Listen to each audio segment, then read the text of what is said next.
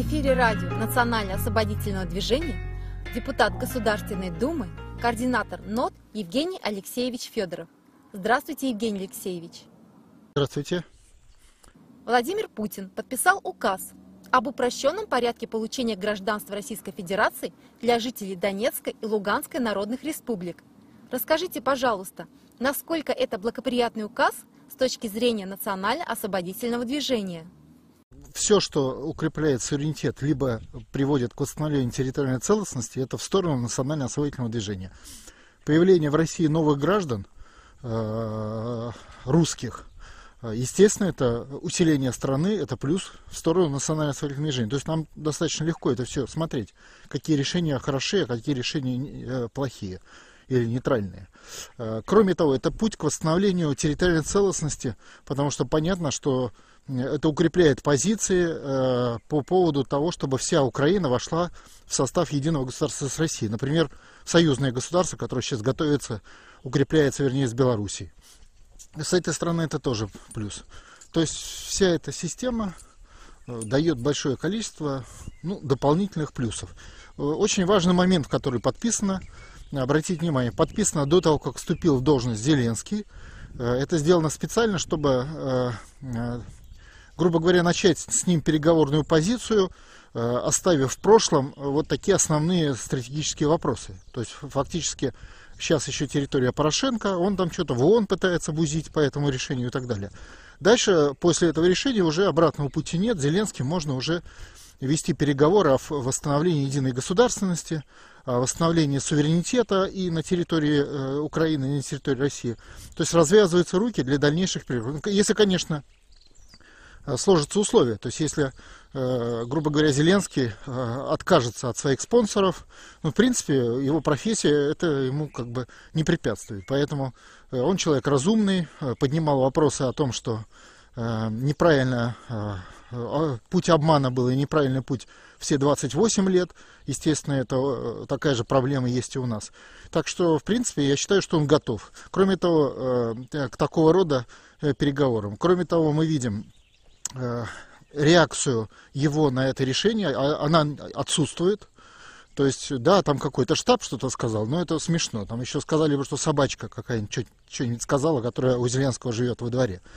Поэтому он никак не отреагировал. Это хороший положительный знак, что а, в принципе, он готов а, к дальнейшей переговорной позиции. Естественно, не без труда.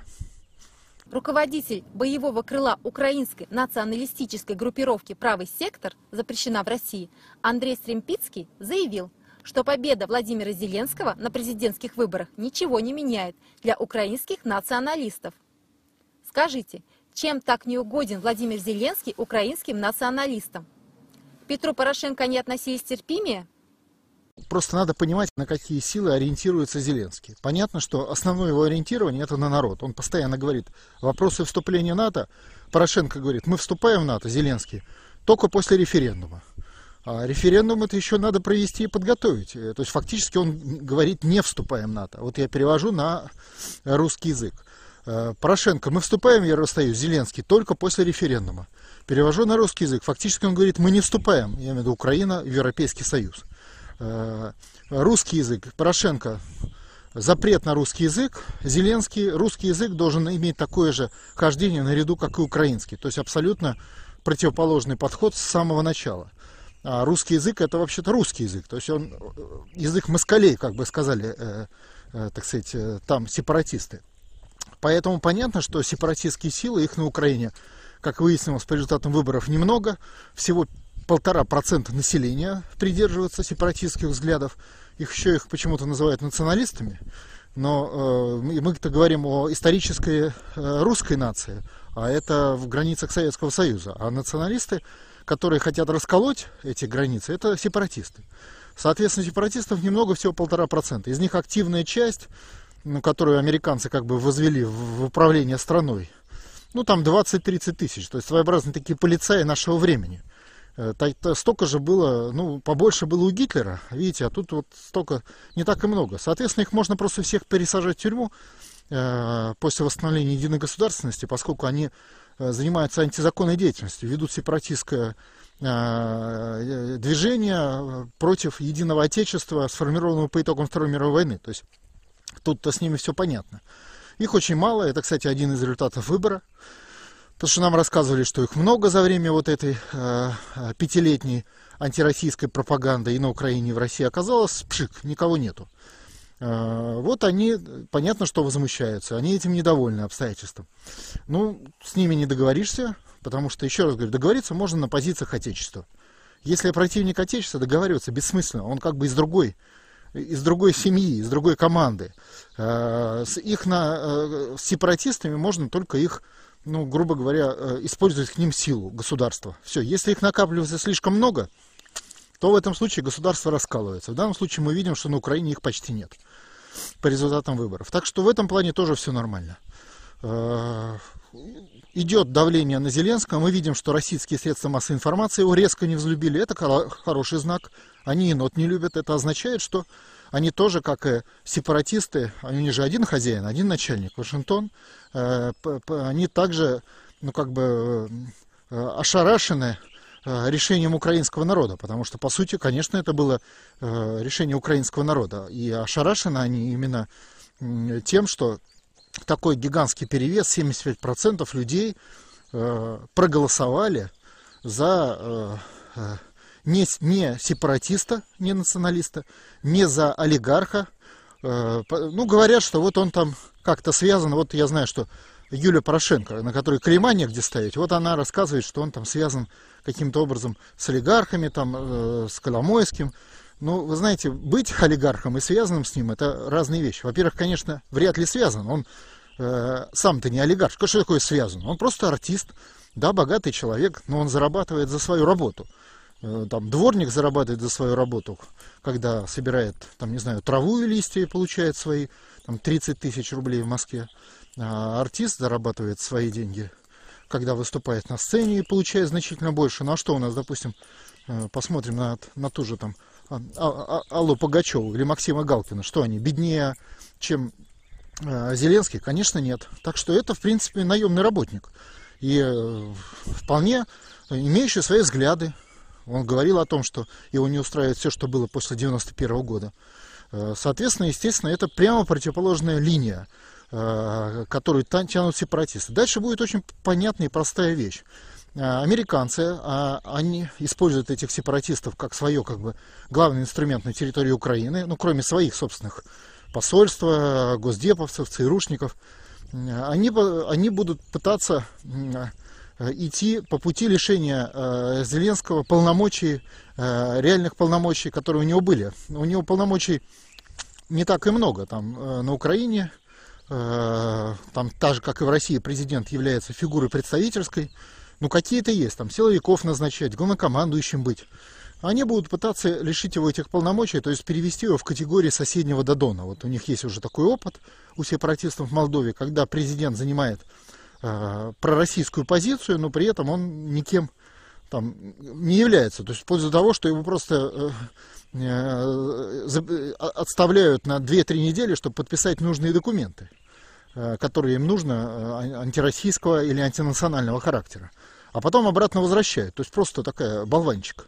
Вот они хотят сделать такую же позицию, такую же должность у Зеленского.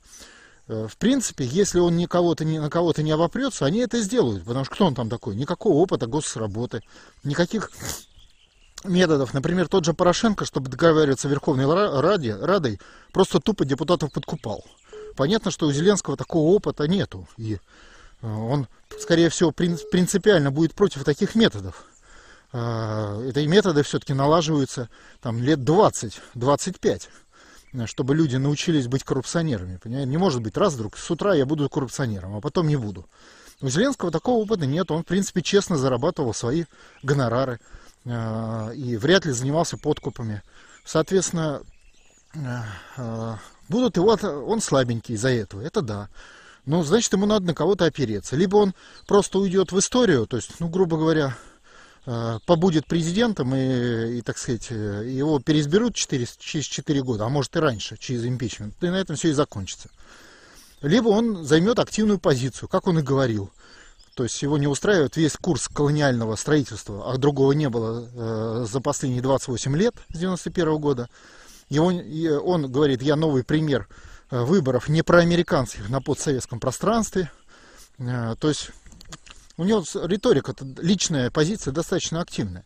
Но здесь он с этой позиции ничего не сможет сделать, если не будет на кого-то опираться. В принципе, он это, это может опереться только на одного человека, на Владимира Путина и на Россию попросить у России охрану, чтобы его там не убили. У нас для этого есть необходимые специалисты. Э, и, э, э, так сказать, заняться более активной позицией. То, что он сейчас молчит, его паузу отметили все, это хорошо.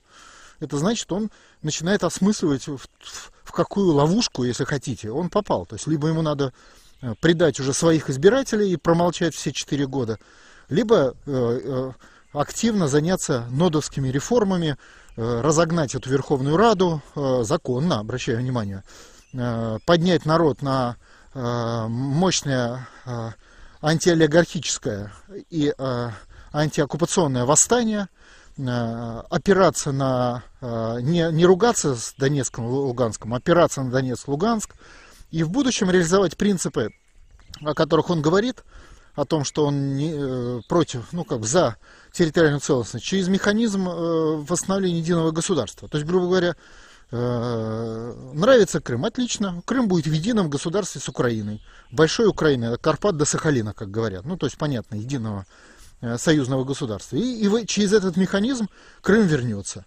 в единое пространство, в том числе украинское. Донец, Луганск, та же история. То есть это конкретный путь, который позволит это реализовать. Других путей просто у него нет. Вот наши телевидения говорят, он будет там типа поднимать ставки, обострять конфликт с Россией, но это невозможно. Во-первых, это противоречит его подходам, и во-вторых, это в принципе уже он больше не бывает. Говорят, что он там против Минских соглашений. Только, естественно, а кто за Минские соглашения? Только сепаратисты. Потому что Минские соглашения предусматривают э, подавление и размещение э, в, в финале размещение украинских войск на территории Донецка и Луганска и тем самым подавление вот того восставшего народа, который там находится. Поэтому здесь э, его позиция нормальная. Э, э, так что, в принципе, понятно, большие риски, но в целом я хочу сказать, что Украина вполне может получить шанс опередить Россию в восстановлении суверенитета, свободы, независимости Отечества и подать заявку на восстановление территориальной целостности как способ решения проблем. И фигура Зеленского, ну, при всех особенностях, она в принципе позволяет это сделать. По приглашению Владимира Путина председатель Государственного совета Корейской Народно-Демократической Республики Ким Чен Ын посетил Российскую Федерацию. Сегодня сели за стол переговоров Владимир Путин и Ким Чен Ын. Как вы думаете, что нам ждать от этих переговоров? Вообще говоря, э, нам-то особенно от них ничего ждать не нужно. В целом, Э, Корея это показывает блестящий пример защиты суверенитета э, в современном мире. То есть ни о каких, ни малейшей веры американцам, ни малейшей веры НАТО, просто спокойное выстраивание интересов, причем минимальными силами и средствами национальных интересов Северной Кореи, я имею в виду. Посмотрите, что сделал Ким. Ну, создал-то всего 5-6 ракет. Например, у России их несколько тысяч, кто не знает. И этими пятью-шестью ракетами, в отличие от российских тысяч ракет, он сумел объяснить Соединенным Штатам Америки, что они получат ущерб в случае, если попытаются э, каким-то образом надавить на Северную Корею там, военным путем, например. И, э, да и не только военным, и политическим, и дипломатическим. И что произошло? Произошло чудо. До этого Трамп называл его каким-то там то ли чуть ли не покемоном или кем-то таким, клоуном. А тот это же друг американского народа, уже хлопают его по рукам, по спине. Э, произошло просто вот это э, чудесное исцеление Трампа. Просто потому что 6 ракет. Все, достаточно. В России несколько тысяч ракет. Но без полетных заданий, в отличие от Ким Чен Ира. Э, и без демонстрации их возможностей, в отличие от него. Помните, он одну ракету пустил в сторону американской базы, пустую, но пустил и одну ракету пустил над японской территорией. И тоже показал, что вот, ребята, я тут буду защищать свою страну. Этого было достаточно. Россия этого не может сделать. Да, Путин поднял вопрос изменение военной доктрины на последнем послании Федеральному собранию и предложил бить по территории Соединенных Штатов Америки в случае, если по России будет нанесен удар с третьих стран. Ну, например, там, с территории Украины, Польши, Румынии и так далее. Но это же никакого продолжения не получило. То есть для того, чтобы э, изменить таким образом военную доктрину, надо, чтобы победило национальное освоительное движение. То есть для этого надо провести внутренние реформы по восстановлению суверенитета, которого у России нет, а который у Кореи есть. Поэтому э, э скорее э, это для Кима понятно, это встреча, по которой он показывает, что я вот американцами э, договорился а уж с Россией-то я тем более договорюсь, и это демонстрация такого. Для нас это э, так называемый восточный фланг. Э, там мы, на, нам надо дружить и учиться о Северной Корее, родину любить. Блогер Т. Юмашева, под ником которого, как принято думать, пишет дочь первого президента России Бориса Ельцина Татьяна Юмашева, указывает, что если бы не внимание к первоначальному проекту устава союзного государства, проявленное Анатолием Чубайсом, с большой вероятностью лидером объединенной страны стал бы Александр Лукашенко. Евгений Алексеевич, это действительно так? Или информация преподнесена однобоко, с выгодной стороны для определенных лиц? Ну, во-первых, э, ну, а, а, информация преподнесена глупо. То есть ни от какого Чубайса такие вопросы ни тогда, ни сейчас, никогда либо вообще ни от какой-то фигуры никогда не зависели. Зависит только от сил. Какие это силы? Это силы Э, которые определяют решение страны. Для Российской Федерации, в том числе и того периода времени, это Соединенные Штаты Америки. Да, Ельцин пробивал союзное государство. Да, он через союзное государство пытался реализовать идею восстановления Советского Союза. Э, да, Чубайс был категорически против, но кто такой Чубайс? Появились американцы, и, возможно, им настучал Чубайс или кто-то еще. И быстренько э, остановили действительно инициативы Лукашенко по восстановлению Советского Союза 20 лет назад. Просто остановили их. Ну, собственно говоря, кто бы сомневался, как может быть на оккупированной территории, в том числе в России, э, ну, такого рода действия. А Лукашенко, напоминаю, это действовал не просто так. У него был референдум э, белорусского народа, которого в России так и не провели, о формировании единого союзного государства. Не было такого референдума в России. А, а Беларуси в этом был. Вот в этом и разница. То есть Лукашенко действовал на основе мандата народа, у Ельцина такого мандата не было, народно было начхать 20 э, лет назад. А, он был доволен появившимися в больших объемах джинсами и жвачкой.